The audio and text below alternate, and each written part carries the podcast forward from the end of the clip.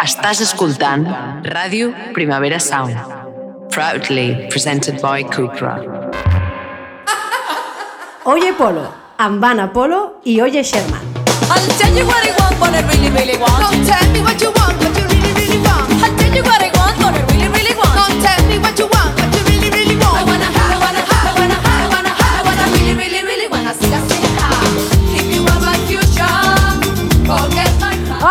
60è episodi, 61è, 61è episodi del podcast Oye Polo. Un episodi que no es diu Elite Astropop, More Orsolini, La gata maula pixa de nit, Rory Mayori, o Sarai Lorilei, Ursus Pigetis, ni El Internato Constellato, un episodi que es diu Colegiata Majoret. Som Oye Polo, un programa que fem a Ràdio Primavera Sound en directe des de la plaça de Barcelona de Tortosa, el podcast de la Queta, la Maria Rovira barra Oye Sherman, que sóc jo. I l'Anna Polo, que sóc jo. Comencem!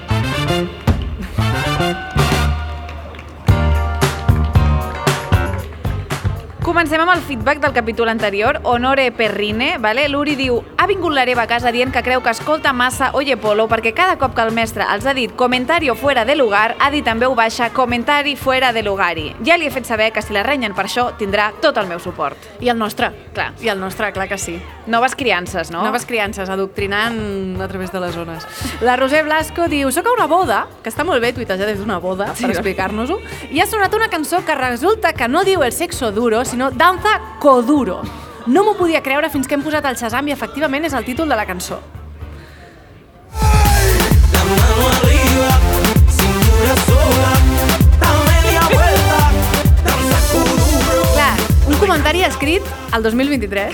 Que has hagut de treure el Shazam per veure quina cançó és aquesta. Sí, 2023 de, quin, de segons quin calendari. Clar. No, Roser, també m'agrada molt, potser és el lloc per, per dir-li que ja que hi som, aprofundint en aquest tema, no és danza coduro, és cuduro. Kuduro. I jo aprofito per dir que jo treballava amb una persona, una dona d'uns 40 anys, que eh, cantava El saco duro. Absolutament eh, convençuda de què és el que deia i anava, era monitora de menjador igual que jo i anava per allà, el saco duro, i jo, Manoli, què cantes? I quina metàfora més dura és aquesta, no? També et diré, el saco duro, ríete tu de la mujer del pelotero, una mica. Ostres, no, no ho havia pensat així, El Maria. saco duro, bueno, és maco tenir coses per descobrir, no? Aquestes sí, alçades. Sí, sí. sí. A l'Ariadna diu, a la cançó de la playa de la oreja de Van Gogh, quan diu más de 50 veranos hace hoy que no nos vemos, jo entenia que deien más de 5 encadenados i m'imaginava 5 senyors encadenats, un rere l'altre, i em semblava molt bona metàfora per dir que feia molt temps que no es veien.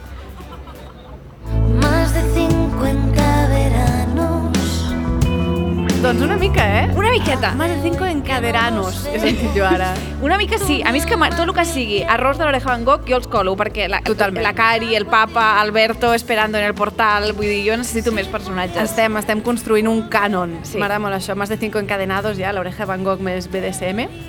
I gent Jo- encadenada per... No, jo imaginava en plan protesta. Ah. Más de 5 encadenados. Com dient, es van sumant, no? Ah, clar. Cada any un Sí. i ja estan aquí tots protestant perquè tu no vuelves. Claro, porque no nos vemos. Bastant més maca. Para que yo te escriba la canción más bonita del mundo, he reunido a cinco encadenados. Tenim aquí un munt de gent fent Clar. pressió. Hi ha pressió social. Hi ha pressió sí, sí. social perquè, perquè torneu.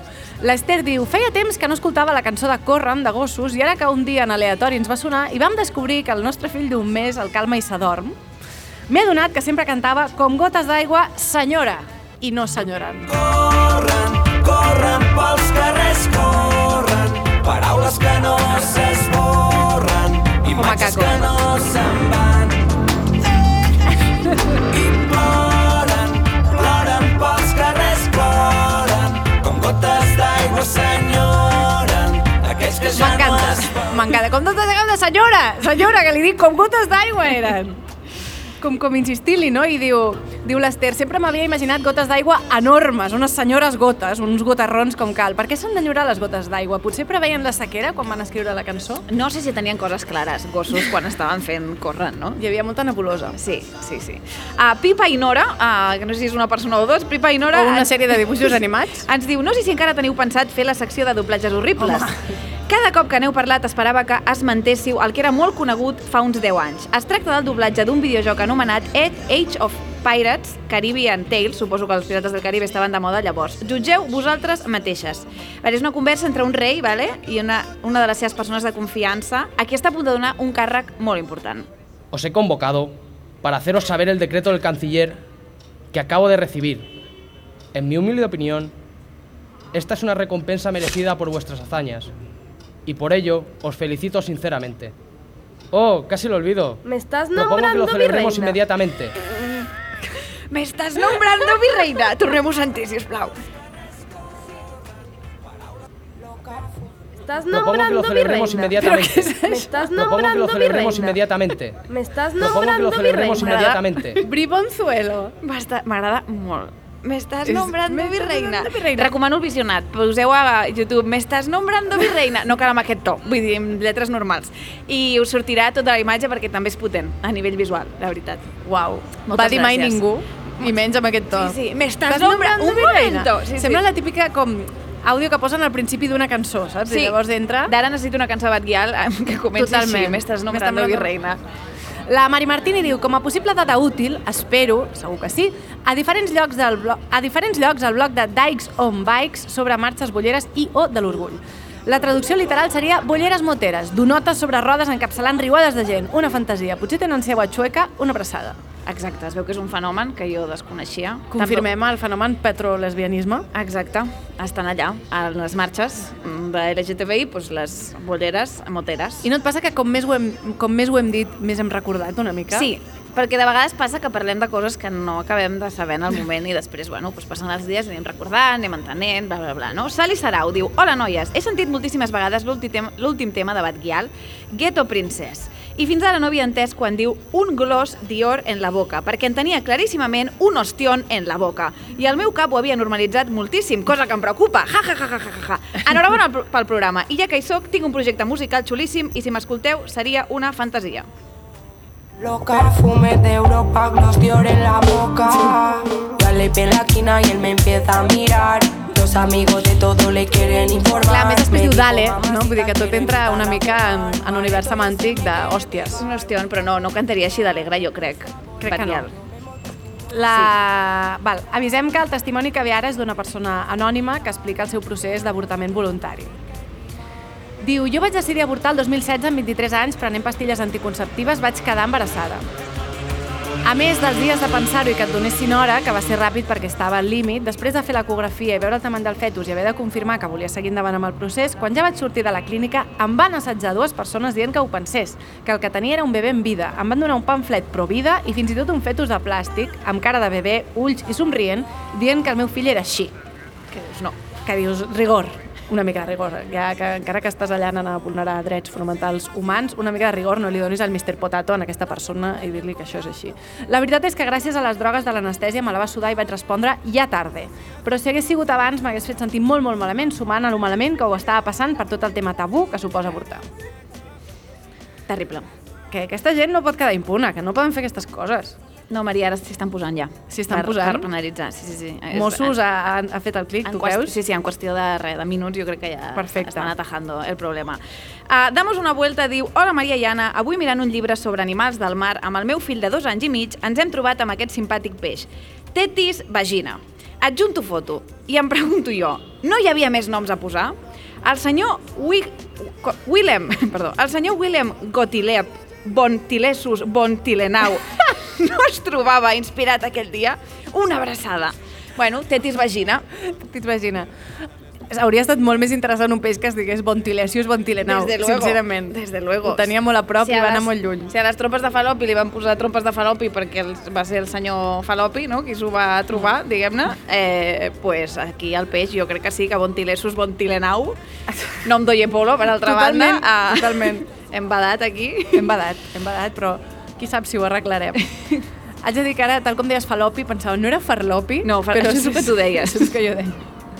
Uh, Outworks MB baixa diu a la cançó Blame Bread de The Beaches, la part que diu Blame my ex, blame my ex, blame my ex, en tenia pringaets, pringaets, pringaets. És a dir, dient-los a tots els seus ex que són uns pringats. Salutacions per Michi i Cinta.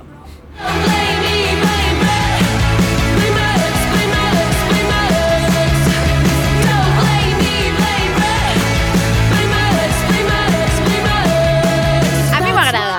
la veritat és que té garro. Té garro. No? Garro. Gar- Volia dir garra i garbo i m'ha sortit garro. Garro, bueno, I garba. Bé. Està bé, Maria. Visc, visc i visc diu sobre els llibres que es diuen La mujer, la chica de... Títol, títol brutal. La chica que llevaba una pistola en el tanga. Mira, I, i, I què més, no? Vull dir, no sé, un paquet de tabaco també, vull dir, no? Perquè allò ja mm. dona espai per moltes més coses, no? Si lleva la pistola en el tanga. No, no, t'ho recomanen portar-ho així. Sí. No? Quan et compres una arma, tot el protocol de Exacte. seguretat és sí, enxufa la tanga. I a més m'estic imaginant la portada. No, era la lletra molt gran. No hi havia... Com dient, imagina't tu. Sí, no hi havia tanga i pistola. La veritat que han tingut la gentilesa de no fer això.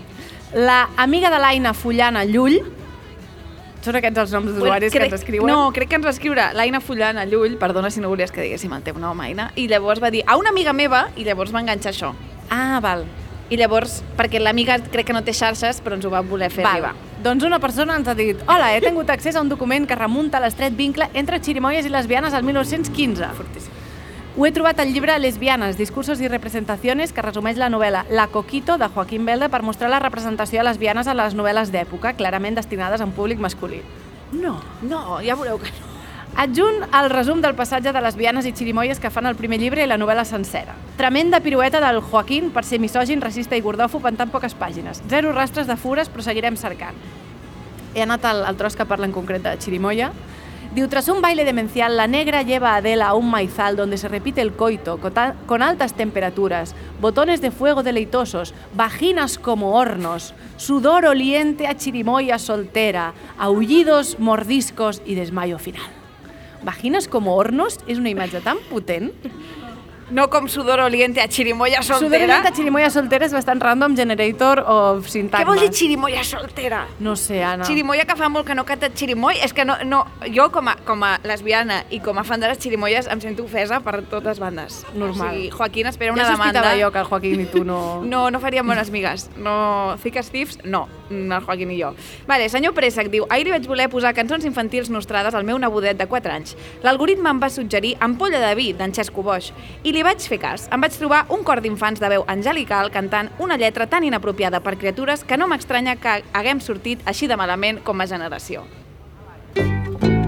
Ampolla de vi, ampolla de vi, vaig a la mar, vols venir-hi? Ampolla de vi, ampolla de vi, vaig a la mar, vols venir-hi? Quan vaig a pescar abans de sortir del port, entro a la vella taverna. M'agrada molt perquè està com potenciant l'alcoholisme en criatures, però alhora hi ha un, molta part de consentiment.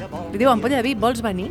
Me'n vaig a la mar, vols venir? Vols venir? Jo em pensava que anava pel tema reciclatge de no tirar coses al mar, de vidre, més enginavora. Jo anava més per aquí, no per l'alcoholisme, però no. No, és a dir, abans d'anar al port me'n vaig a la taverna. Vale, vale, vale. Aquí. Sí, quan, quan ha dit això ja he començat a lligar caps cap a una altra banda. La Paula diu, a la cançó Yo no te pido la luna, jo entenia Yo solo quiero ir a Marte en lloc de Yo solo quiero amarte, i crec que és molt millor versió. No te pido la luna, tan solo Falta unir, no? Sí. Podria faltar el que seria el verb, dir. el verb faltaria. Sí, una humil petició, no? Yo solo quiero ir a Marte. La luna nada, no hace falta que me la traigas, pero igual voy para allá. Bueno, endavant. G diu, val nenes, us obro cajón de la mierda i a partir d'aquí feu el que vulgueu. Us aviso que és un lolasso com una catedral. Bueno, ara valoreu vosaltres si és més un lolasso o un indignasso com Sí. una catedral. Sí, sí. Diu, avui suposo que ja ho sabeu, però és el dia de la salut mental i aquestes coses, i el meravellós Hospital de Sant Joan de Déu ha decidit aportar posts i entrevistes per combatre les malalties i aquestes coses. Segueix dient, el tema és que tinc el privilegi o la desgràcia de dir que su labor no és tan bonica i és que quan jo hi vaig estar ingressada a l'edifici de salut mental puc dir que no van fer justícia a lo que pretenden. Well. Moltes vegades se'm despersonalitzava fins al punt de referir-se a mi pel número de l'habitació. Hi havia una infermera, en concret, que ens cridava i encenia els llums a mitjanit de cop i et tractaven de males maneres si no avançaves de la manera indicada. Si no menjaves, per exemple, o no volies fer les activitats, se tancava l'habitació durant hores, no responien als intèrfons si necessitaves anar al lavabo, hi havia molta gent que s'acabava pixant a sobre perquè ningú li venia a obrir el lavabo. I bueno, per no parlar de que ens obligaven a fer figuretes amb boles per vendre-les sota el nom de Coco Loco. Tot amb K, Coco Loco. En plan, cabeza loca. LOL, no sé. Això continua G dient. Això continua, però ens aturem aquí un moment. Sí. Coco Loco, o sigui, la, bueno, Com podem, no, sota quina marca podem reunir les manualitats que facin els pacients ingressats? a la unitat de salut mental de l'hospital. Joan de Déu. No, tinc una idea. Coco Loco. I el tema és que, què devien descartar Bueno, per ofensiu? xifladures, bueno, és que no clar, ja, ja, no, bueno, em, em sembla terrible. Des d'aquí, mm, si us plau, canvieu-ho. Segueix dient, l'únic que sé és que per tot això ma mare va anar a queixar-se múltiples vegades ja que no podia ser que la, filla, la seva filla estigués amb una ansietat de cavall en un lloc on precisament havia de curar-se. I la resposta que va obtenir per parts dels directius va ser si no t'agrada com tractem la teva filla, emporta-te-la. És que és muy fuerte el evento, ja, ja, ja, ja. Sort que aquesta persona... S'ho està prenent amb humor, Amb perquè- tot l'humor que s'ho pot prendre. Però des d'aquí emplacem, bueno, a, mínim a canviar el nom i sí, a millorar les seves pràctiques. Sí, oi? Primer pràctiques, si Sí, volen, després potser. el nom. Si li tenen molt de carinyo el nom, doncs mira, ja Sí, que s'ho sí. prenguin amb temps, però... Fort. Um, Albert Ventolí diu, bones, escoltant el vostre últim programa m'heu fet recordar una cosa que preferiria no haver recordat. Aquestes som nosaltres. Hi ha una cosa a internet anomenada la Rule 34, no? Regla 34, que diu que de qualsevol cosa imaginable se n'ha fet pornografia al respecte. Fa temps ho vaig comprovar i sí, el nostre tió de Nadal també ho compleix. A La informació que no volíeu saber, que és, hi ha gent forrant-se de sardina, imagino, eh, veient fotos, imatges del tió de Nadal. M'ho imagino més en plan fanfic, saps allò? Com, com molt de retolador. Sí. I, i relat o no? Hòstia, no sé. Clar, No, perquè no, tot és de que és- picar el tió i tot això, aquí te'n vas cap jo a no un havia univers. donat mai aquesta lectura. No, jo tampoc. No, jo tampoc. Tu sí, Anna, no menteixis, tu sí. Però, bueno, clar, és que jo me'n recordo ja, un dia que vam buscar pel jeroglífic del nom del programa, vaig Sí. buscar una cosa del muixo de Mulan, Sí. i em van sortir més dibuixos sexis del muixo que fotogrames o frames del muixo normal. Sí, per Jo- no, per no parlar del que s'ha fet amb Lady Marian de Robin Hood, que també és molt fort i no se'n parla prou del que és la, Has de fer un dia de col·lecció. de la vandalització d'aquesta persona que, que ha sigut crash romàntic de moltes en la nostra infància, com Clar, he dir, no és comentat que... vegades. I tu no és que no sentissis coses per Lady Marian, No. però no, no vas a parlar. No vaig, no vaig a fer-li dibuixos, doncs li marquin les tetorres, no ho faig, això. Una persona que es diu Paula Nos vemos en el 42, la gent, els seus usernames, diu Hola, oye, Polo, no sé si arribo tard, però us dono l'explicació de les salmonel·les. Recordem que vam apuntar la correlació entre tocar una tortuga... Sí, que t'has de rentar les mans després de tocar una tortuga perquè té, et pot donar salmonel·losi. Això vam dir sense saber-ho i resulta que teníem raó. Una vegada més. Quan dius teníem, vols dir que tu, no? Jo tenia, tu, sí, però he tu volgut sí. fer un plural majestàtic, Maria.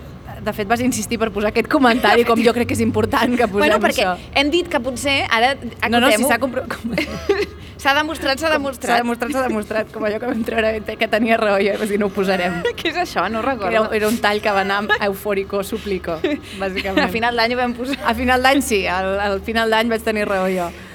Segueix dient la Paula, nos vemos en el 42. Resulta que per la majoria de rèptils la salmonella és part de la seva flora bacteriana digestiva. Llavors, així com a nosaltres ens pot posar malalts, hi ha com doble direcció i la nostra flora pot emmalaltir els rèptils. Per tant, estàs de rentar les mans abans i després. després. Perquè nosaltres també som un perill Per ells. pels rèptils. Vale, perfecte. Benvingudes a Waku Waku. El programa que en veritat havíem estat buscant. Uh, segueix la Paula. Molt important, això, rentar-se les mans abans i després, que ja ho has dit. Molt bé.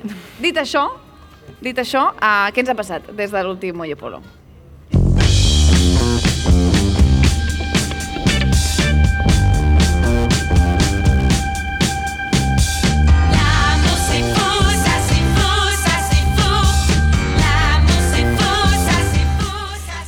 Vale, m'ha passat. Bueno, m'ha passat que vaig fer el primer capítol del meu Late Show uh! a Santa Paciència i va ser increïble, està malament que jo ho digui, però jo m'ho vaig No, passar està molt malament. bé. Jo vaig estar molt contenta, primer perquè vau omplir la sala, hi havia un ambient superbonic i mai podré estar prou agraïda per això, la veritat que moltíssimes gràcies a totes les que vau venir. Moltes gràcies també a la Rocío Kilaguamar i a la Miriam Hatibi, que van estar les dues increïbles perquè són les millors. Teniu el programa sencer a la web de la guixeta.cat, vale? que és una nova plataforma online de contingut en català, i teniu a totes les meves xarxes les entrades pel segon capítol, perquè no és una cosa que faré només un dia, i ho tornarem a fer el dilluns 13 de novembre a les 8 i mitja a Parell 62. Farem una pauseta perquè s'ho apunti la gent. Exacte, obriu l'agenda, Google Calendar, podeu ja entrar si voleu, podeu posar pausa i comprar les entrades ara mateix, Sí. per exemple, és una idea que donem. Mentrestant, seguim. Um, gràcies a una oient, a l'Elisabet, he descobert que Frigo, la marca de gelats Frigo, ve de frigorífico, vale? jo no ho sabia. Tu, Maria, quan et vaig dir això, què em vas dir? Vaig pensar que ho havia sabut tota la vida, d'alguna manera. Tu vas dir, hi ha una part de mi que sempre ho ha sabut. Sí. I a mi em va semblar... Bueno, No? És que si no... sí, clar, no sé, no m'ho havia plantejat mai. Frigo, pues frigorífico. Ara Ara ja ho dius. Cami, Cami, no sé d'on surt No Cami. sé, Cami, però ho han canviat, no, Cami? De Sí, cop quantes ja no existeix Cami, a que no? De gelats. Ara ha tornat, ens diuen des del públic. Fan que sí, que sí, com més o menys. Bueno, més o menys. Uh, seguim. La mallorquina segueix sent la mallorquina. A tot això no ens No paguen la ni, un, ni un euro. Ah, no, és la, és La la, menorquina, la mallorquina és La la, menorquina- de llençols, Això. menaje de l'hogar, m'agrada molt aquesta expressió. Menaje Menaje de l'hogar. Em fa SMR total, no? Jo és que la meva sinestèsia em porta a una mena de plat de bledes. Què dius? Menaje. Menaje. Sí, allà. De, de borraja una mica, també? O... Crec que sí. No, però menaje de l'hogar està bé. Si la mallorquina o la menorquina vol entrar a portar aquí producte... A portar-nos llençols. Millor llençols que gelats, no? Sí, home, la veritat és que fan també és bon conservar. Uh, M'agraden més. Vale, què més? Ah, s'ha posat en contacte amb mi la Montse Alberg, vale, que és la fisio, oient del programa, que va detectar a través d'una foto que jo tenia una lesió a la mà, causada per què? Per una marca d'aspiradors de cuyo nombre sí que diré que és Dyson que m'ha provocat una lesió a la mà. Llavors, uh, em diu, hola Anna, m'he sentit interpel·lada a l'últim Oye Polo. Com a afició et vaig recomanar banys d'aigua freda, però ara pel que expliques de la teva dolència et recomano, a més dels banys d'aigua freda, amassar plastilina. Mira. Aquests són, bueno, crec, bueno, ara tinc deures com de la classe dels esquirols. M'he de posar...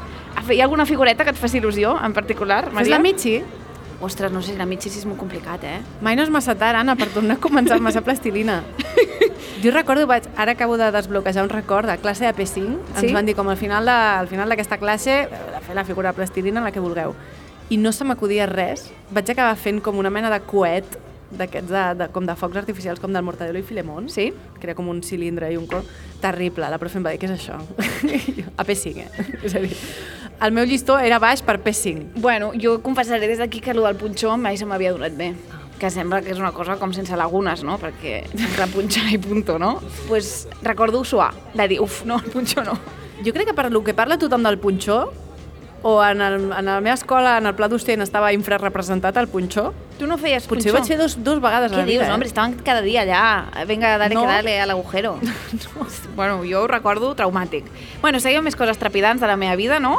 Uh, una mica de consejitos de neteja, ara, ha arribat el moment, uh, perquè, clar, m'ha passat que jo he descobert les bondats i propietats del salfumant per treure la ronya que ataca el fons del vàter. No sé si us ha passat, però jo quan vaig jugar al meu pis, al fons del vàter, hi havia una ronya que no marxava. I clar, Com de color metàl·lic, Sí, quasi. bueno, com tu fregues i fregues i allò no marxa. I clar, penses, la gent vindrà aquí i pensarà, vaya tia cerda, no?, aquesta persona que no neteja. Però és que no pots netejar, no pots fer-ho. Sí que pots, si saps què és el salfumant i com s'ha d'utilitzar perquè és un producte perillós. Vale? Jo ara us explicaré tot i espero que no us passi res mai. I si us passa, consulteu també a internet, diverses fonts, perquè no sigui tot la meva responsabilitat. La qüestió és que és molt fàcil. Tu amb la fragona agafes vale? i absorbeixes tota l'aigua que hi ha al vàter. Vale? Llavors, um, tires el salfumant amb molta precaució. Jo, per exemple, em vaig posar guants i mascareta, perquè tenia mascaretes del Covid i vaig dir, bueno, anem, vamos a darle uso, que esto se va a caducar. Llavors, uh, tires el salfumant, tapes la tapa del vàter, ho deixes 5 minuts, tires de la cadena i ja està, com nou. Ah, mira. I ara tinc un vàter nou. I clar, fa goig. Ara ho veig i dic, ja està. Clar, Ara- així era. Així era, així ha de ser. Ara sóc feliç, ara pot venir la gent a casa meva i jo estic tranquil·la. O sigui que gràcies al meu amic Siddhartha i a la meva amiga Laura per la descoberta Molt bé. i que Déu beneeixi no, tenir 30 anys i que el teu grup d'amics li comenci a apassionar la neteja. A mi això m'agrada, em fa feliç. Per fi, per fi venen a tu, no? Per fi podem intercanviar vídeos que a mi m'interessen, com d'una escombra que es plega sobre si mateixa i no ocupa espai i va sota els radiadors i ho pot fer absolutament tot. O sigui, f... eh, bueno. M'alegro, Anna. Gràcies, Maria, que gràcies. trobat, per fi. Què més? Ja queda poc, eh? Però atenció, he descobert que ara les nenes ja no diuen allò de cotxe groc per fer un calmante.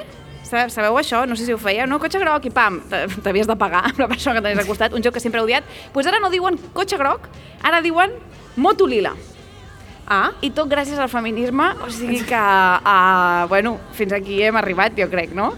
Clar, jo t'anava a dir, potser és perquè ara hi ha molts menys cotxes grocs que abans, però, ja però vols- motos liles Això t'anava a tampoc. dir, més motos no. és el joc de no ens paguem mai, És- no? És un joc pacifista. Exacte, gràcies a Irene Montero, una vegada més, vull dir, ja està, la millor.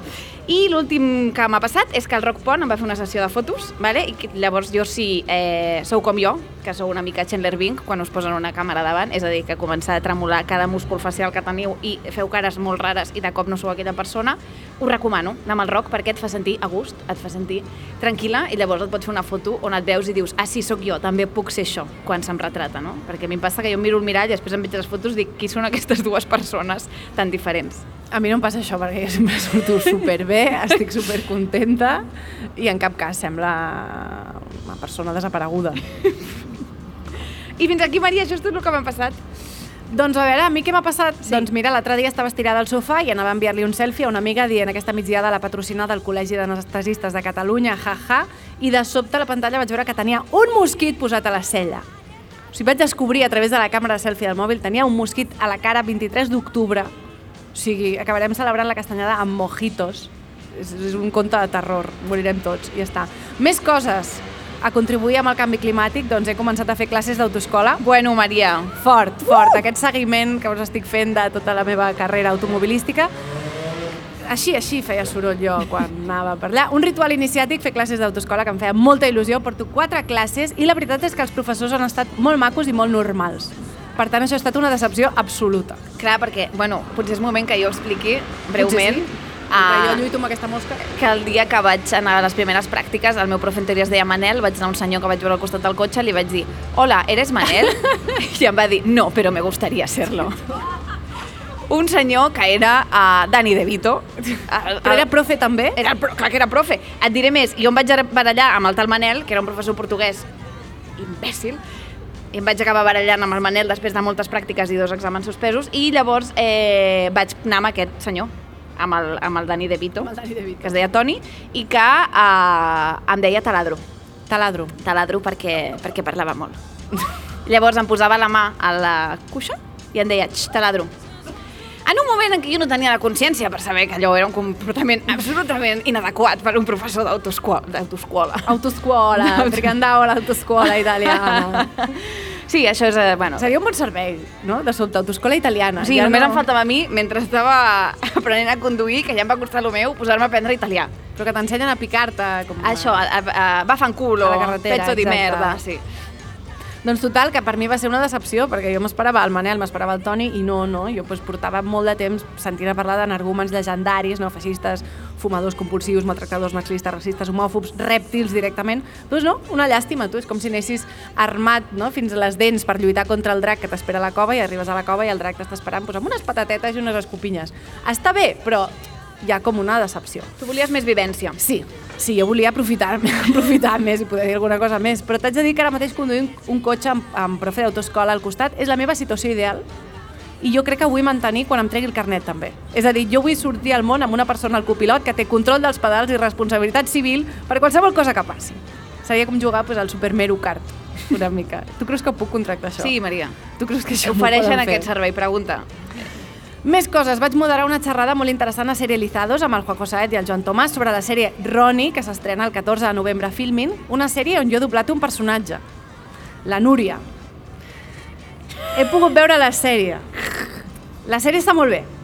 Ara, jo veient el meu doblatge, pues, sense veure-ho venir, he empatitzat molt amb Melendi, no? Recordem el, del doblatge de Melendi. Queridos señores de la guerra, ¿cómo van vuestros planes para conquistar el mundo? En fi, ja, qui vulgui, qui vulgui veure la sèrie, que s'ho miri. És més difícil del que sembla, no? És més difícil del que Podríem sembla. dir. Més coses. Tinc una notícia molt trista per donar aquí en exclusiva i és que m'han tornat a robar la cleta. Què? M'han tornat Què? a robar la cleta, sí. Vaig baixar de casa meva a buscar-la i no hi era i una part de mi va pensar, bueno, mira, aquest cop sí que tinc la clau. Aquest cop no l'he regalada, almenys aquest cop. I després vaig tenir un altre pensament que em va consolar, que va ser que l'havia deixat aparcada a casa teva. O sigui, bones notícies, he recuperat la cleta. No te l'havien no la, robat. no la vaig... Però ja estava omplint la incidència, eh? Jo, com, La teva memòria te la va robar. Correctíssim. Va ser, mira, doncs és igual. I el dia 3 de novembre continua sent la data del meu monòleg d'una hora al Festival Cruïlla, una hora de torràpia, que ve a ser tots els textos que he fet fins la data, però seleccionats, òbviament, si no, no hi caben, i algun me l'he rellegit, i bueno, vaja, castanya també, he deixat allà entre, entre geniali- genialitat i genialitat, algun text castanya he tirat, que evidentment no ha entrat. O sigui que això, si voleu venir, doncs encara queden entrades, i si tot va com vull, sortirà molt bé. Clar que sí, sortirà molt bé. I fins aquí.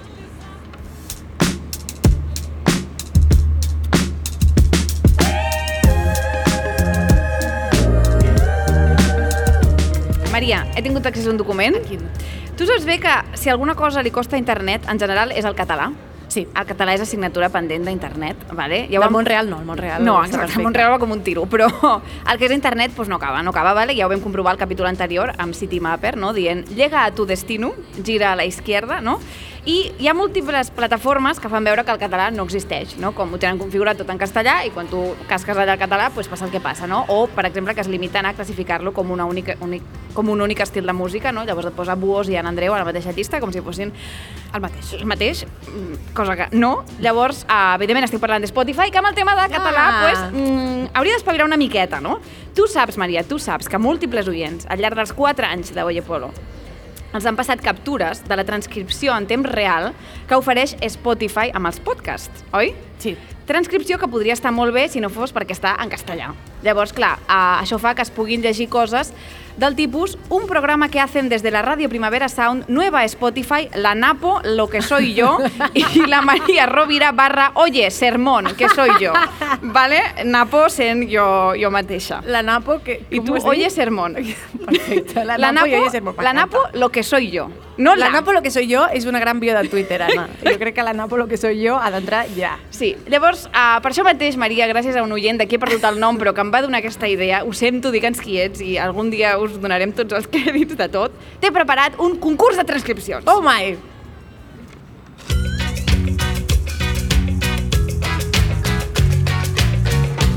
¿Lista para jugar? Vale. És molt fàcil, espero. Uh, jo llegiré un fragment, vale? i et donaré tres opcions de programa d'Oye Polo. Val. I tu hauràs de dir quin és. Va. En farem quatre, un per temporada, i tu no pateixis perquè no et diré només el títol del programa, també et diré quins temes vam fer. Molt breument, vale? Molt bé. Primera temporada. La cosa es que al camisón fascina. Mira que el programa que abismos, capital, ciudad y multas. Entrevistas más a proa. Siempre miro más a Toluca. Por turismo avanza que Rick and basura. Pero no pasa nada, me agrada. Jo ja fem això. No sé, però jo vull anar a Toluca de vacances. És molt la, la canció del pirata. La canció del pirata mica, una mica. Llavors, vale. A, Focaccia O'Clock, que és on entrevistem a Àlex Ubago. Bueno, no entrevistem, posem la primera entrevista d'Àlex Ubago, una de pujar a la Maradona i el rap de Monedero. B, Tortura Medieval, el dia que van prohibir fumar a les escoles i Chica Tampax. O C, Tentacular Opinion, Carlos Baute, Devorándote, y Carlos Herrera, la mejor combinación posible entre una caja de bombas i una mermelada de frambuesa. Mira, no en tinc ni idea. Només m'he quedat amb camisón fastina, però com que li tinc molt... A més, camisón amb, amb majúscula, eh? Camisón. La C majúscula, de dir camisón nombre propio. Camisón fastina. Com que jo crec que el programa Carlos Baute i Carlos Herrera va ser un, un, pic a la nostra trajectòria, diré aquest. Sí, correcte! Ui, un punt, Maria. aleatòria. Molt bé, segona temporada. Persona ideal, capuchas.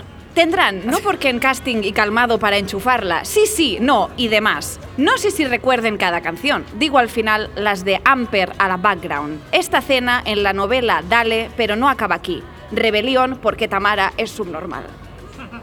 Què? Que, que subnormal és una paraula que tu i jo mai diem, No. perquè nosaltres, si algú mirem, és, ens ha no ser capacitistes. Per tant, quina creus que és? A. Hansel i Regretel, que va ser l'especial Amics de les Arts.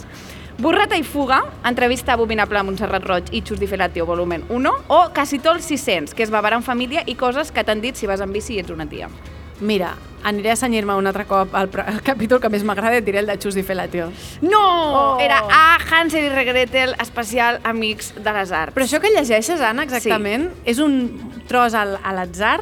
En aquest cas, crec que estem parlant de la cançó. Val. O sigui, sí que és un De- tros de- a l'atzar del programa. Sí, sí, Val. tot, sí, sí, jo he anat... Se suposa que nosaltres fem això. Sí, se Diem supo- això, sí, val, sí, tú, sí, sí, si sí. una persona entra a Spotify y mira, estas chicas, voy a ver qué hacen, no sé catalán. Rebelión porque Tamara es subnormal. Bueno, pues, ah, Tamara de Tamara, no, hombre. Sí, sí, no de sí. Temara, sino Tamara, Tamara. Tamara no sé cuál, si la buena o la mala, pero Tamara. Temporada, tercera temporada. Vaya, vaya, dos máquinas. Y que educa fases. No comenta. Surtida que K, tú sola, apariencia satisfecha, crónica y seguramente una amiga zorra. Mirabel, perra fea. Reta a mi nivel. Nada acabada, totalmente disparan. No mira, mira el post de Terra Background definitiva, Friends. La chiquilla gusta el no canta. La que esta mierda estaba ya al fanal. Aspiran al principio. Opció A, Picanto Blues, en directe des del CCCB, que és rànquing de sèries lèsbiques i anàlisi de mai trobaràs. B, Mustang Consomé, Tadeo Jones 2 i l'idili de Rihanna i David Bisbal via Sonia Pernú. O C, Charranca Issues, el vídeo filtrat de Shakira i Alejandro Sanz i l'anunci de los huevos de Nacho Nad- Vidal. Nacho Nadal, no sé quién és. Nacho Nadal, no ho sé, tampoc. La sé. No! Era la A? La Ah, mira. Molt bé, Maria. Era la meva segona opció de tres. Blues. Picanto Blues. Vale. Estaria bé també després posar el tros original, o sigui, és a dir... Que, que has buscat jo el que sonava en realitat. O sigui, ara tinc curiositat de saber què estàvem dient aquí. Estàs millorant bastant el meu joc. Ah, ah, bueno, si tornem a fer la ara, segona em sembla versió. tan, tan, tan suggerent. És que és increïble, no? És, és poesia, sí. pràcticament. Vull dir, ara vull organitzar com un recital. De, A la casa encendida, no? Per exemple, així, jo crec que ens Madrid, trucaran sí. sí. en castellano, seguro. Bueno, clar, és que és en castellà, això. Clar, sí, sí, total. Ah, vale, anem a l'última, Maria, portes un punt de moment. Però aquesta... N'he encertat dues, no? No, una no, només. N'he Una, encertat una, dues? no, no, una, una. Una només? Pensava que la primera l'havia encertat. La primera sí, però la Ah, segona però i aquesta tercera no. Vale, Jo- jo- última. veieu però que aquesta, si no? encertes, guanyes el joc. Vale? Perfecte. Perquè, perquè faig jo les normes. Vinga. Uh, Jackass, vale, què guanyes? Res. Uh, quarta temporada, vale? Em M'agrada molt perquè posa Speaker 3, com si fóssim 3 ja. Oye Polo i la otra. Ana, o sigui, Napo, Oye i Sermón. Exacte, exacte. Uh, no disimula. Sabrina ya pulsada a la juegos y risas en la, la playa. Simmel y Jerry, total a defender una entrevista en Express, a Melvin se lleva con más campo que había. Tengo alguna cosa física a Miguel y fitness, María de la Merced, y que ellos dos tenían una relación muy profunda. Canadá, compañeras de grupo. Guau. Vale, opció A, Honore Perrine, eh, entrevista a Alex Ubago, dos i test per saber si ets mujer de alto valor. B, Cleverly Hills, María Jiménez i guia turística de Letònia. O C, Ciclo Choco Hot, concert de Carlos Baute. La B. No, Maria! la C. Era el concert de Carlos Baute. Era el concert Clar, de Carlos hauria d'haver pensat que, que havies anat allà. Clar, Maria de la Merced. Molt bé, Maria, doncs no has guanyat. No has Vaja. guanyat, però hem descobert, jo crec que hem tingut un espai líric a Oye Polo, i això sempre s'agraeix, no? Vull Doncs sí, més poesia. Exacte, gràcies, Més a, poesia. gràcies a Spotify, Creu de Sant Jordi, en, en breu. Sobretot més poesia en castellà. Exacte, Que falta. que falta una que mica. Falta.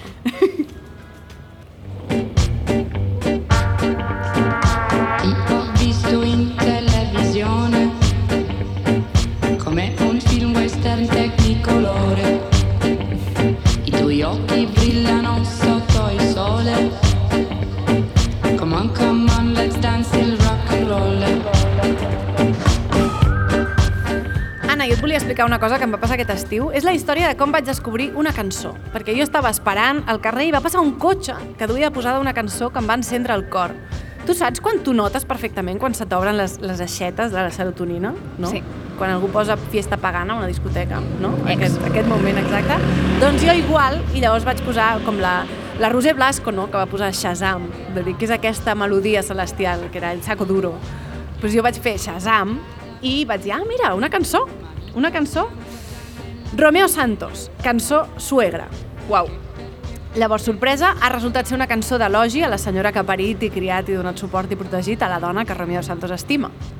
No, no, evidentment no. O sigui, és un, és un tamasso i és un tamasso, també. És un, és un tema que s'ha de posar sobre la taula.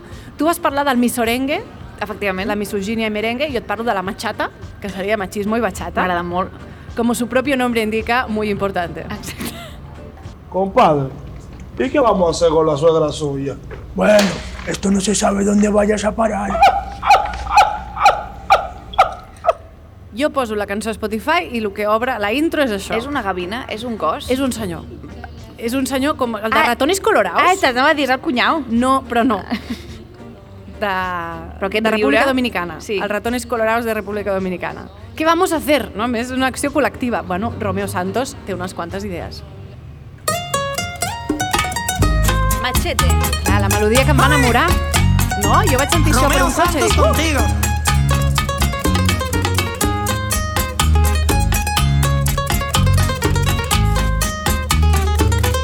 Descubrí nuestro problema. ¿Cuál es? No fue efecto de cuarentena. ¿No? Era tu maldita madre de metiche y bochinchera. De metiche y bochinchera. I guitarreta, no? que sempre vesteix. A metiche és com me tomen todo Sí. i cochinchera és xafardera. Metiche, eh, jo, tanta telenovela que he vist jo de, de petita, metiche és una paraula que m'encanta. He descubierto si nuestro problema era tu maldita madre. Exacte. Seguim. Le abrí las puertas de mi hogar. Pero si yo me descuido, te hace ponerme el divorcio.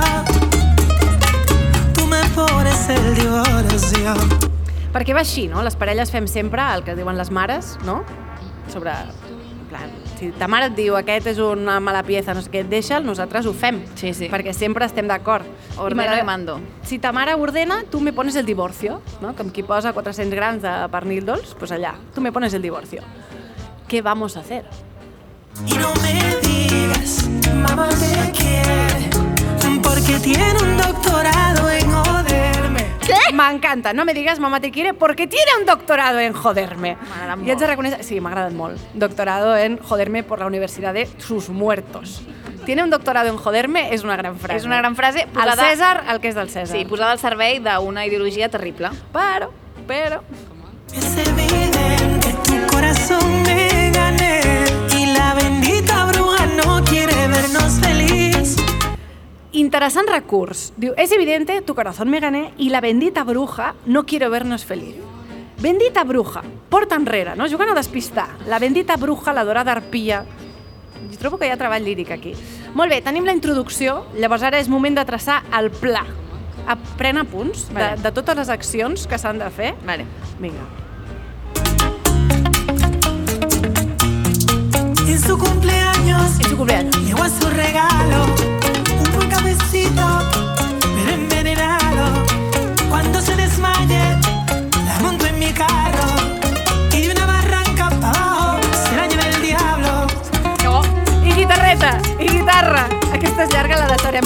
Però el diablo no se la lleva, te la has llevado tú. Tu i tres vegades, perquè un, en su cumpleaños, no? Esperarem la data. Un buen cafecito envenenado, com la, la bendita bruja, pues el buen café envenenado. Envenenado. És a dir, posen arsènic, però no és un cafè qualsevol. Llavors amb això dius, ja n'hi hauria d'haver prou, no?, si l'enverines. Doncs no, perquè no deixarem cap porta, verí, desmai, cap al cotxe i barranc. No fos cas que despertés. Clar, jo em vaig posar, en el moment en què vaig arribar a casa, em vaig posar la cançó, vaig dir, ui, ui. I vam arribar al barranc, vaig dir, bueno, Però això és Early Romeo Santos o és... No, no, no, no, és, no. eh, ara, no, no, no, Romeo no, no. Santos ara. Romeo Santos 2023. De fet, Host- vaig veure que al març de Hosti, 2023 el govern va prohibir que sonés a les ràdios i Romeo Santos va declarar que hay que ser muy amarillistas, ignorantes, sonidistas, que sonidistes no vol dir tècnic de so, vol dir una persona que li, que li agrada cridar l'atenció, o las tres cosas para no poder notar que la canción, tanto como el vídeo, porque el videoclip també del recomano, solo fue con intenciones de homenajear una vez más la dominicanidad. Vale. Molt bé, Romeo. És, eh, el dia de matar a la suegra suposo que és festa Exacte. nacional a la República Dominicana, no? Totalment, clar, volem pensar que la dominicanitat va una mica més enllà d'això, no? També va dir que es tractava d'humor negre, que és una excusa que jo he sentit moltes vegades, Sí. no a República Dominicana, sinó a Espanya No, no, i a tot arreu. en tu zona, en tu zona. En tu zona, quan la gent no vol assumir responsabilitats No, de cap tipus. humor negre. Humor negre. Ai, Humor no té graciosísimo, eh? límits. Ah, és Ningú ficció, riu. és ficció, sí, és ficció. Clar, llavors, tenint en compte que des del 2016 a República Dominicana van morir 624 dones, noies i nenes assassinades, doncs és una mica complicat que treguin les gràcies, no, Romeo? I per posar un context, a Espanya la xifra... A Espanya ja la situació és gravíssima, la xifra va ser de 354, i tenint en compte que Espanya té 47,2 milions de persones i República Dominicana 11,12. És a dir, en fi, evidentment no posar una cançó a la ràdio no soluciona el problema d'arrel, no. no, però tenint en compte l'estat d'emergència almenys evita que hi hagi un input més normalitzador de la violència, opino. Cafecito con veneno. A més, la part bona de la cançó, que és la melodia, és una cançó del 1985 d'un tal Marino Pérez titulada, titulada Por andar de parrandera que ja pots intuir que no és l'himne feminista que estaríem buscant al segle XXI, però dic jo que està molt millor que Suegra. Home, desde luego. Llavors, a veure si fan una col·labo amb Loquillo, Mira. no? entre la suegra i la Mataré, bueno, entre preneus de l'assassinato. Sí. I fins aquí. Gràcies, Maria. Oye, Polo. La batucada de les ones. Ràdio Primavera Sound. Benvingudes a la gala quinzenal de la Caspa. Comencen els Premis Bertín, patrocinats per la misèria humana.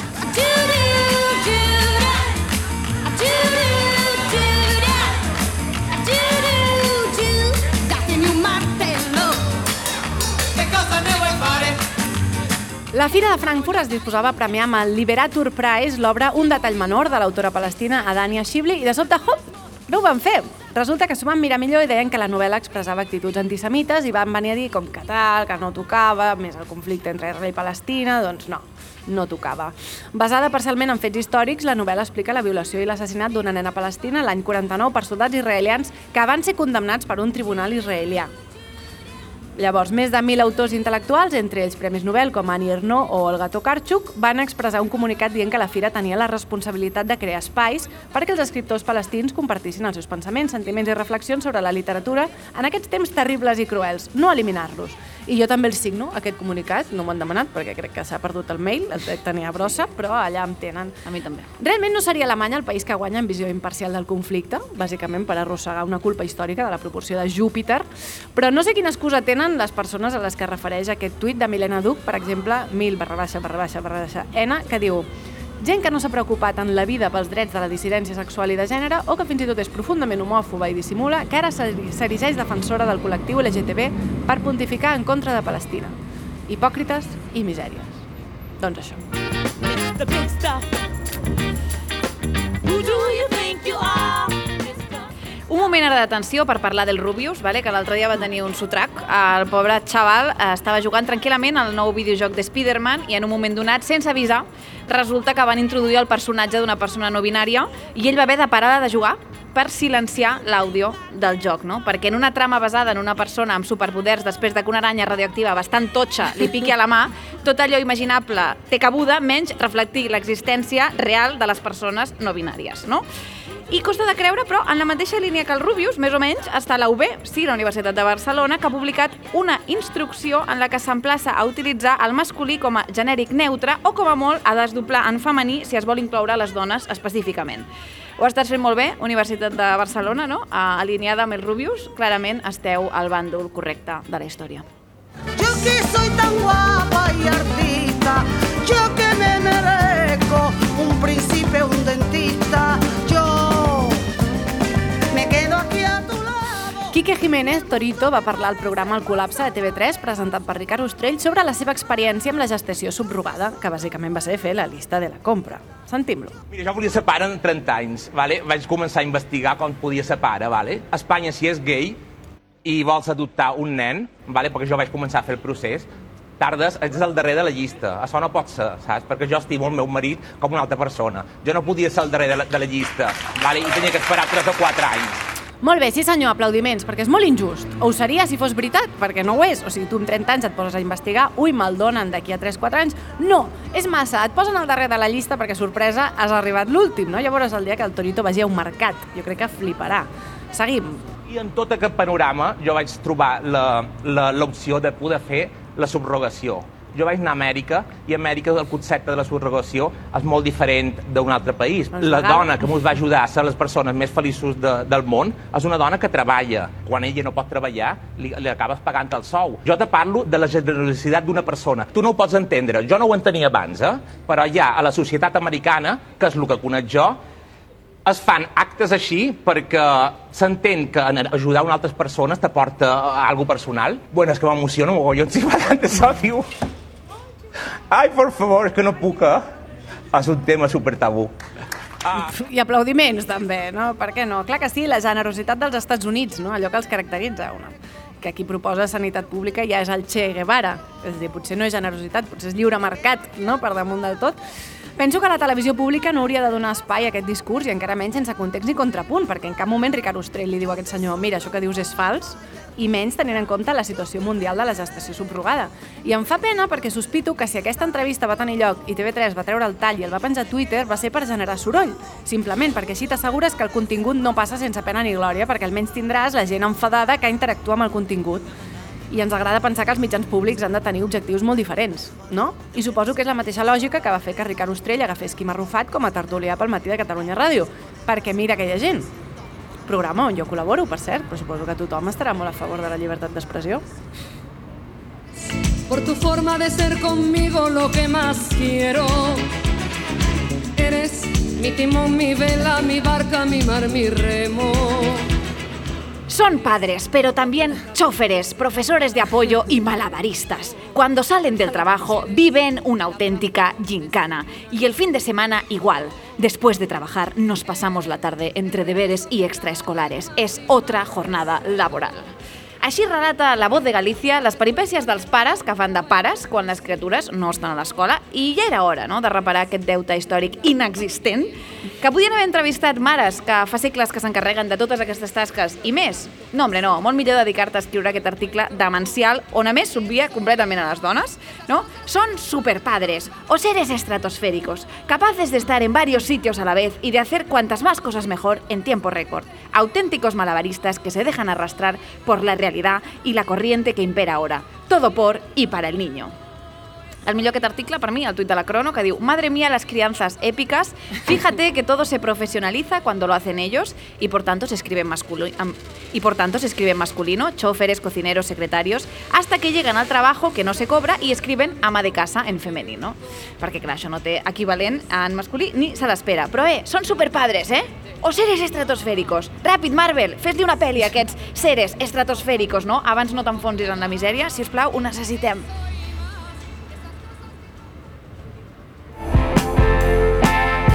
D'hora i s'ha fet tard, més del que t'esperes. Hores blaves, ulls en blanc, les males herbes. Ulls en blanc, ulls en blanc, ulls en blanc, gran cançó de l'Anna Andreu i reacció universal sempre que llegim el mateix tipus de notícia. Majoria de dones a la universitat, però els càrrecs els continuen ocupant homes. Dades. En el lideratge dels grups de recerca, només el 34% compta amb una dona com a investigadora principal, i trobem el mateix percentatge en la recerca en general. Només una de cada quatre, quatre càtedres la regenta una dona i el càrrec de rector l'ocupen quatre homes per cada dona. Com més amunt, menys dones. Això és així, Anna, són plantetes de falda de muntanya. Tenim un vertigen, estem tan bé aquí baix.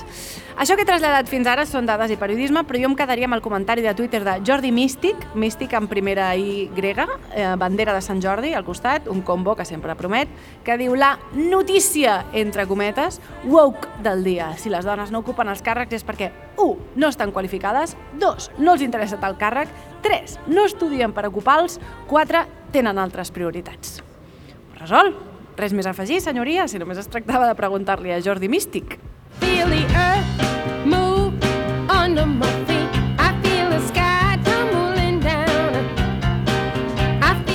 miro el foraster, Maria. Tu mires el foraster? No. Tampoc. Perfecte. Uh, el que sí que hem vist, però, malauradament, és un trosset que s'ha fet viral on Quim Masferrer es troba amb una noia racialitzada. Vale? Aquesta noia li explica que li agradaria que quan la gent s'adrecés a ella ho fes en català, perquè com que la veuen i es pensen que és de fora, la majoria de gent no ho fa i això li molesta molt perquè li dificulta parlar en català, no? Bla, bla, bla, bla. Assumeix que és de fora segur, que no pot ser catalana i negra. Exacte, totes aquestes coses, no? I ell, el foraster, no, comença a fer cares de sorpresa mentre ella li va explicant tot això. Moltes cares de sorpresa, no? La mira, fa cara de sorpresa, mira càmera, fa cara de sorpresa, no? Una dona racialitzada, parlant català, no? I feel the earth move under my feet, què està passant, no? Com pot ser això?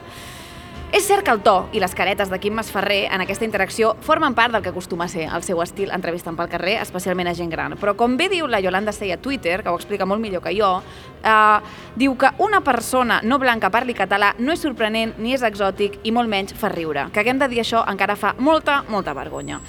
La mateixa vergonya que fa adonar-se que a l'equip de guió d'aquest programa hi ha un total de zero dones, tal i com ens feia notar la Raquel Herbàs a principi de temporada, no? que diu és impossible fer un programa per tota l'audiència si la nostra visió del món és silenciada d'aquesta forma. No val l'excusa de que no hi ha dones guionistes, perquè n'hi ha moltes i molt bones. Doncs amén, Raquel, amén, Yolanda, no? fins que no ens inclogueu a totes, les dones, les racialitzades, les gordes, les LGTBI, a l'hora de fer els vostres programes seguireu representant només una petita part de la realitat, per molt gran i universal que ens voleu fer per molt gran i universal que ens voleu fer creure que és. I ja sé que això us està funcionant i us ha funcionat durant molts, molts anys, però una cosa heu de començar a saber, ja no cola més. It's going to be my destiny. I don't want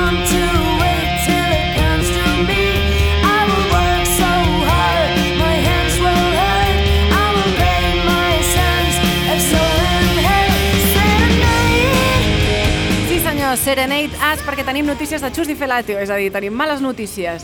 Mago de Oz treu nou disc que es titula Alicia en el Metalverso, que no metaverso, No, metal. metalverso, i la contraportada diu així, Madrid, año 2023. Una chica transgénero, durante una sesión en la consulta de un psicólogo, se adentra en el país del metalverso.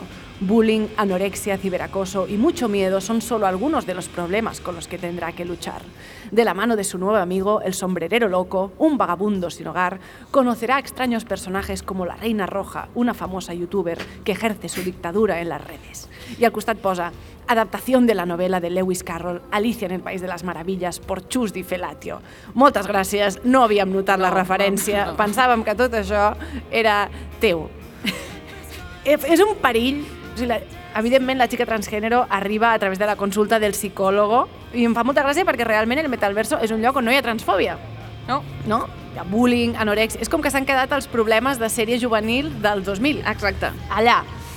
En fi, Vagabundo sin hogar també m'ha agradat molt. Um, No como los otros. No como los otros, que són propietaris tots d'un blog a l'Eixample. Clar, a la venda el 26 d'enero. Clar, Una, una mala notícia és que cada vegada queda menys sí. per això, i no és el 23, 26 d'enero de 2073, és 2023. En fi, terrorífic, terrorífic, i ja que parlem de Mago de Oz, va sortir a xarxes un testimoni que venia a dir que un dels membres del grup, que sospitem que Chus Di Felatio, però no podem posar la mà al foc per cap dels altres, La veritat que no. evidentment, havia abusat d'una menor. A dia d'avui tots els posts han estat esborrats, però sabem perfectament que això ha de respondre més a por i coaccions i amenaces que a manca de credibilitat. Perquè és qüestió de pura estadística, tenint en compte la d'atrocitats que hauran comès tots aquests senyors, tots aquests anys, aprofitant-se de la seva situació d'estrelles i de la situació de les noies abans adolescents, i a més sabent que les agressions que no sortiran mai a la llum seran moltes, moltes, moltes, moltíssimes més.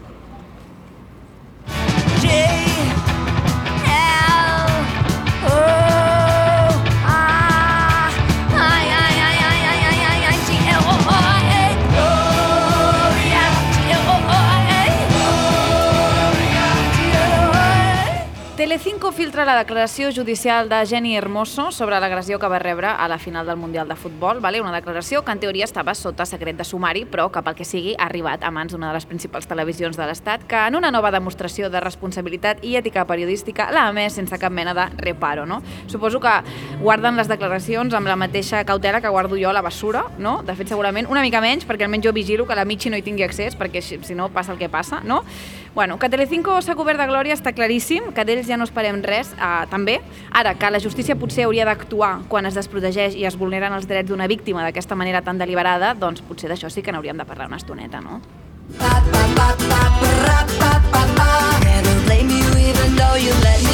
Boys will be boys. They like to play Via Mireia Sala ens arriba una altra entrevista en un d'aquests videopodcasts que són la marmita del dimoni, en aquest cas Correles Podcast, amb Dani Mateo. El sexo en el trabajo, no, pero lo he soñado muchas veces. Porque claro, ¿Cómo? ¿quién te- Hombre, macho, yo fiché por sé lo que hicisteis. Sé lo que hicisteis quiere decirse Patricia Conde, Pilar Rubio, No sigas. Berta Collado, No sigas. Cristina Pedroche en su puto prime. Ens aturem aquí. Cristina Pedroche en su puto prime. No ara, que és una bolsa de basura. Que ja està per llançar, ja fa olor rara Cristina Pedroche. He fet càlculs i potser m'equivoco, però en aquell moment de su puto prime ella tenia 24 anys i ell 34. O sigui, tu quan fa que vas deixar tu prime enrere, Anna? Sobrem en aquest món des de fa uns 9 anys aproximadament. Dani Mateo segurament des del dia que va obrir la boca. Però espera't perquè encara no ha acabat. Las vestían para matar. Porque era una época en televisión que salían. Alegre. O sea, era, era ver un desfile de diosas diario y tú ahí. "Ay, ay, a mí se me, olvidaba, se me olvidaba el guion. O sea, si tú veías nuestros camerinos, eh, mi camerino estaba arañado como el de un gato. O sea, muy mal, se pasaba muy mal. Pero, y lo peor es que ellas lo sabían. Claro, no. Hombre, y jugaban al. al, al- sí, hombre, eh, eh, uf, muy mal. Muy mal, muy mal, muy mal. Yo llegaba a casa que. Claro, muy difícil. Muy mal, muy mal. Sí, sí, Dani, fatal, muy mal, muy mal. El doble estàndard de les televisions i especialment en aquests programes d'humor i en especial els de la Sexta, on sembla que perquè tolerin la teva presència com a dona en pantalla és només si ets supermodel i vesteixes com una supermodel. Perquè tu veus fotos de l'equip del programa i veus Àngel Martín, que sembla que vagi a buscar tabac un dissabte al migdia, amb el pijama a sota. És a dir, Àngel Martín amb tot el xaquetón i totes les ties aquelles així, clar, i a més a sobre és culpa seva, no? Elles ho sabien, elles ho sabien. Les vestien para matar, no com ara, no?, que van vestides amb bosses d'escombraries. Exacte. En fi, que guai anar a treballar dia a dia amb un company que pensa així, no? Que guai, que còmode tot. Proposo referir-nos a Dani Mateo en aquest programa d'ara endavant com a Dani Abucheo. A favor. Proposta. I'm gonna fight 'em all. A seven nation army couldn't hold me back. They're gonna. Llegim a la revista Pronto. Leonor, guapísima tras un mes en el ejército. Guapísima está, tras un mes aprendiendo el delicado arte de la guerra, no? No sé, si ni posant-te sota antena un militar amb uniforme reglamentari i ametralladora a la mà es pot deixar de destacar el seu aspecte físic, jo ja plego, no? Per no parlar de que si jo em un mes en el ejército, potser en l'últim que em revertiria serien bellesa, tal i com la tenim entesa, no? Desquiciada, agotada, sobrepassada, ojerosa, hecha un cromo, no? Però guapíssima, ja posades, doncs jo penso, pronto, no us, no us freneu aquí, no? Per què, no dir-li per què dir-li Leonor quan li podeu dir cadet, cadete de lindura, comandanta bellíssima, alférez hermosura, no? Feu el ridícul fins al final, porfa, que ens ho passarem millor. Jo el que vull veure és Leonor comenzando a marcar brazacos como farolas tras un mes en el ejército. Fins que no feu res d'això, calleu la boca, revista pronto. If you want my future, forget. I ara sí, fins aquí, gràcies a Ràdio Primavera Sound, al Rob Roman, a la Crypto Sister Júlia Barceló per posar la veu al programa. a l'Helena Carazo per Graphic Design i el Ricard, que és un bebè, un bebè de 6 o 7 mesos, que està aquí, que és fill del Termi, i la Marisol, 8 mesos, que ens ha vingut a veure el nostre oient en directe, més jove probablement, un nen moníssim. Gràcies per venir, Ricard, Sí. mira com somriu. Està mirant com, com si hagués tingut eleccions. com si hagués triat ja. Moltíssimes gràcies per venir. Fins aviat. Fins aviat. my lover.